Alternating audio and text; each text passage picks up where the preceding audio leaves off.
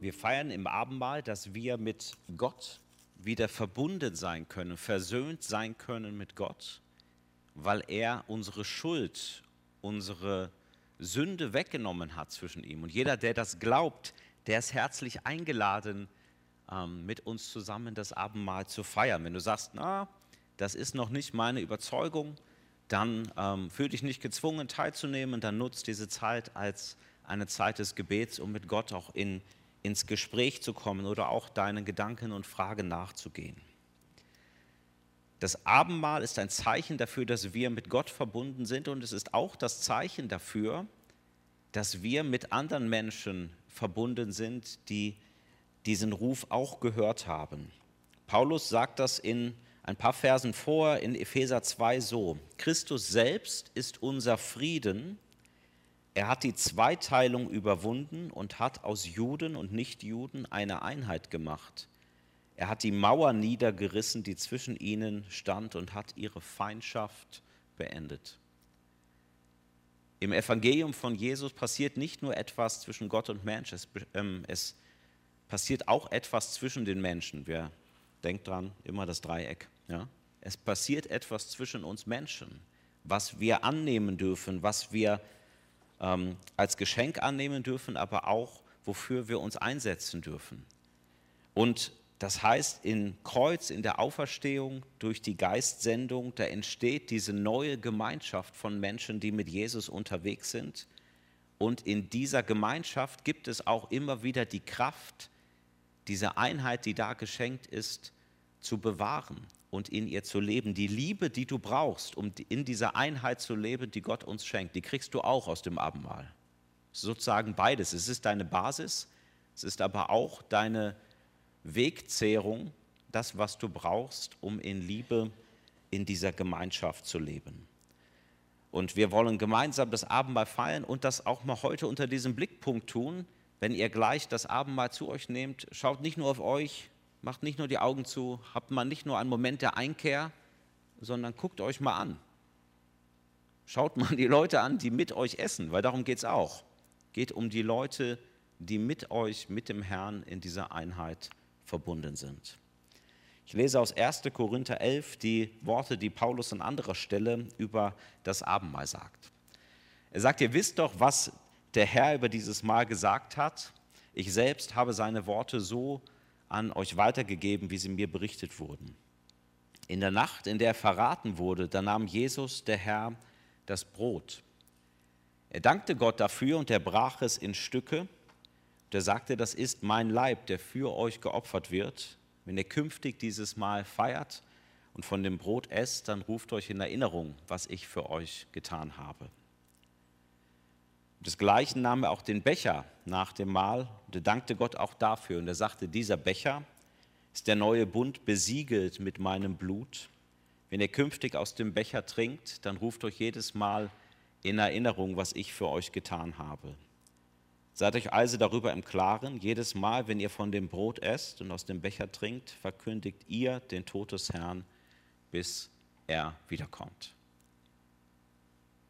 Ruft euch in Erinnerung, was ich für euch getan habe, für jeden Einzelnen, aber auch für uns. Ruft euch in Erinnerung, dass es eine Gemeinschaft gibt, die auf Jesus Christus beruft, beruht, zu der wir Anteil haben. Und ruft euch in Erinnerung, dass jeder, der Jesus liebt, an ihr Anteil hat und jeder, der ihn lieben möchte und zu ihm kommt, an ihr Anteil haben wird. Wir haben einen Moment der Stille und wir beten und danach feiern wir gemeinsam.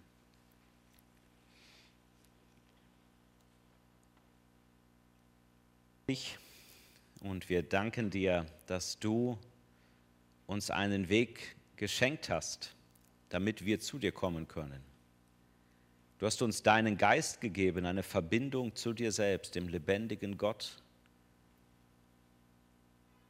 weil wir uns vor dir gebeugt haben, weil wir unsere Sünden dir genannt haben, weil du uns gereinigt hast und weil du in uns Wohnung genommen hast. Vielen Dank dafür. Vielen Dank dafür, dass wir verbunden sind mit dir und mit anderen Menschen. Und vielen Dank dafür, dass wir das nur haben durch dich. Ähm, zwischen uns Menschen ist nicht immer Frieden, da ist viele Dinge, die dort nicht hingehören. Beziehungen, die kaputt gehen, Liebe, die äh, nicht ausgelebt wird, Dank, der nicht ausgesprochen wird, viele Dinge, die uns Schwierigkeiten machen, Uneinigkeiten an vielen Stellen. Danke dafür, dass du genau dafür auch gestorben bist, damit nicht diese Dinge das letzte Wort haben in unserem Leben, sondern deine Größe und deine Gnade und deine Liebe und deine Veränderung und dass wir dahin wachsen können. Danke dafür, dass wir zu dir kommen nur durch dich, aber dass wir auch zueinander kommen nur durch dich. Und wir wollen annehmen, was du uns geschenkt hast. Amen. Ich lade euch ein, ihr seht in der Nähe von eurem Sitzplatz Tische mit Brot und Wein, dass ihr die Maske aufzieht, zu dem Tisch geht, euch Brot und Wein mit an eurem Platz nehmt und dann werden wir gemeinsam vom Platz aus miteinander Brot und Wein teilen. Kommt, es ist alles bereitet.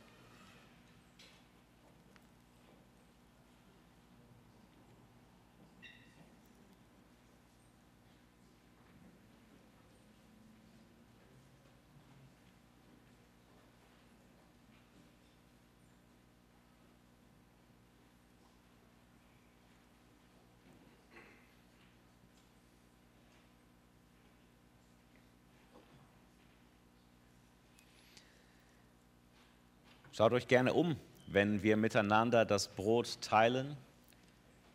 Christi Leib für euch gebrochen. Amen.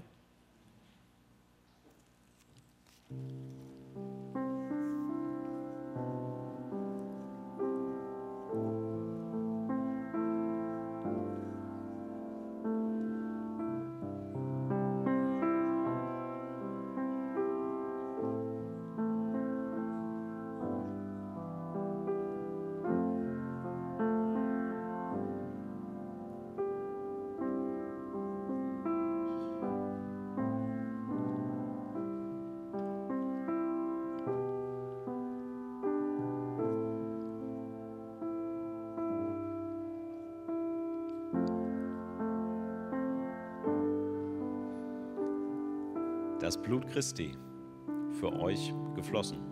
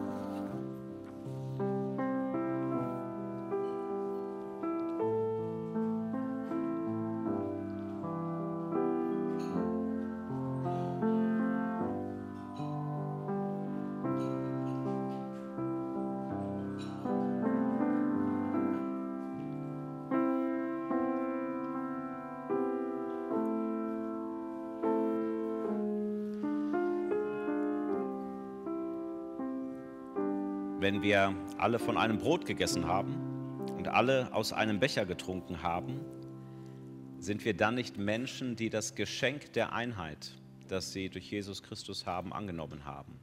Ja, Amen.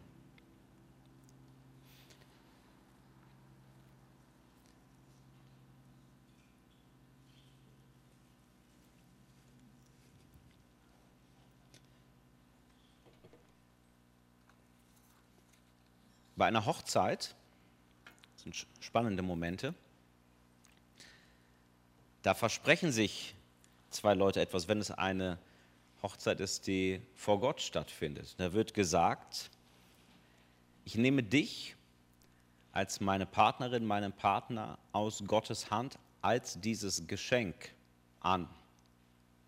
Und dann sage ich, ich will dich ehren, solange wir leben. Ich will ja in Freud und Leid dich nicht verlassen. Warum? Weil ich nicht auseinanderreißen möchte, was Gott schon zusammengefügt hat. Und das folgt mit der Einheit, weil ich weiß, Einheit ist dieses Geschenk. Deswegen kann ich auch Einheit, damit geht auch eine Berufung an uns als Christen ähm, mit einher. Paulus setzt das so, ähm, drückt das so aus, weil es so ist, weil diese Einheit da ist, setzt alles daran. Alles. Die Einheit zu bewahren, die Gottes Geist euch geschenkt hat. Sein Frieden ist das Band, das euch zusammenhält. Also es ist ein Geschenk und es ist gleichzeitig auch diese Berufung. Es ist wie mit dem, wie wir das vorhin schon gesagt haben, wie mit dem Kind oder wie mit den Geschwistern. Es ist da, es ist ein Geschenk, und aber gleichzeitig damit habe ich auch diese Berufung angenommen. Und wie kann man jetzt diese Berufung leben? Wie kann man in ihr sein? Das hat etwas damit zu tun, dass wir nicht ohne Jesus meinen, wir könnten diese Einheit aufrechterhalten. Diese Einheit ist uns geschenkt durch Christus und ohne Christus wird uns diese Einheit auch ziemlich schnell abhanden kommen. Ich lese noch einmal Dietrich Bonhoeffer, der sagt weiter, was heißt das, dass wir nur durch Christus zum anderen kommen? Es heißt erstens, dass ein Christ den anderen braucht um Jesu willen. Das heißt zweitens, dass ein Christ zum anderen nur durch Jesus Christus kommt. Das heißt drittens, dass wir in Jesus Christus von Ewigkeit her erwählt, in der Zeit angenommen und für die Ewigkeit vereint sind. Ist eigentlich ein einfacher Gedanke, weil die Einheit ja nicht in uns, in unseren Interessen, in diesen Dingen zuerst besteht, auch wenn es bestimmt viele Interessen gibt, die uns verbinden, gar keine Frage aber das ist nicht das Zentrum, wirst du auch die Einheit dann leben können, wenn du immer wieder durch diesen Trichter gehst. Das heißt, ich komme zu dir, ich nehme den anderen an zuerst durch Christus. Er ist unser Friede, hat Paulus vorgesagt. Er ist der Fixpunkt, der auch die Gemeinde zusammenhält. Sein Geist, sein Shalom, den er gegeben hat, hält das zusammen.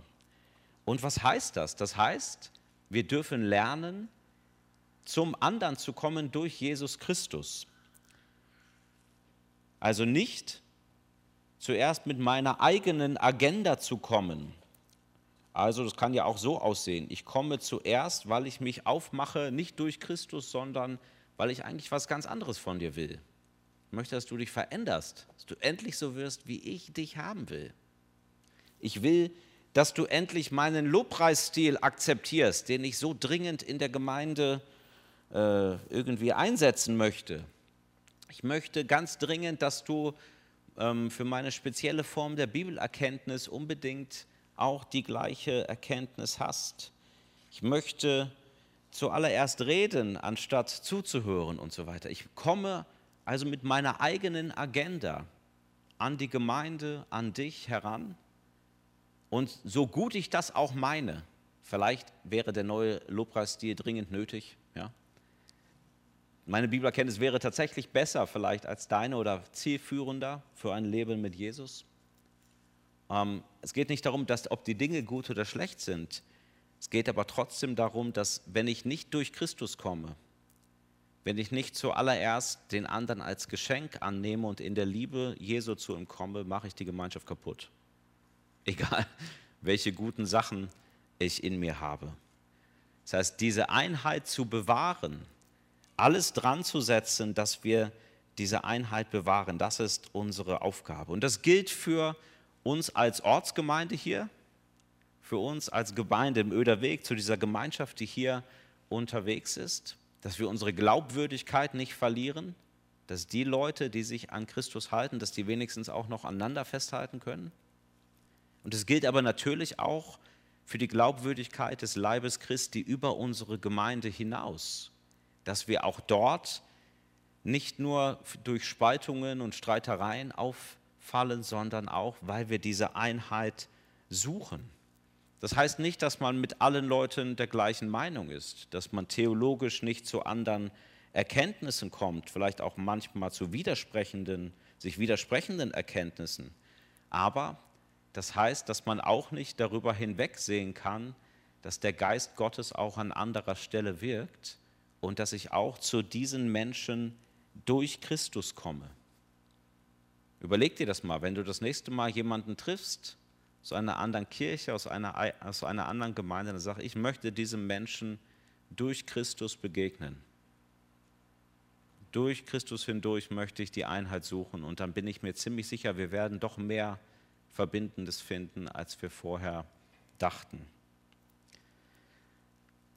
Paulus sagt, dann ist hier kein Platz, weder unter uns noch unter im Umgang mit anderen Menschen, kein Platz für Hochmut, Unnachsichtigkeit, für Spott, für unliebevolles oder ungeduldiges Verhalten, sondern dann wird, weil ich durch Christus komme, werde ich auch das, was Christus ausmacht, in Kontakt unter uns und in Kontakt mit anderen leben können.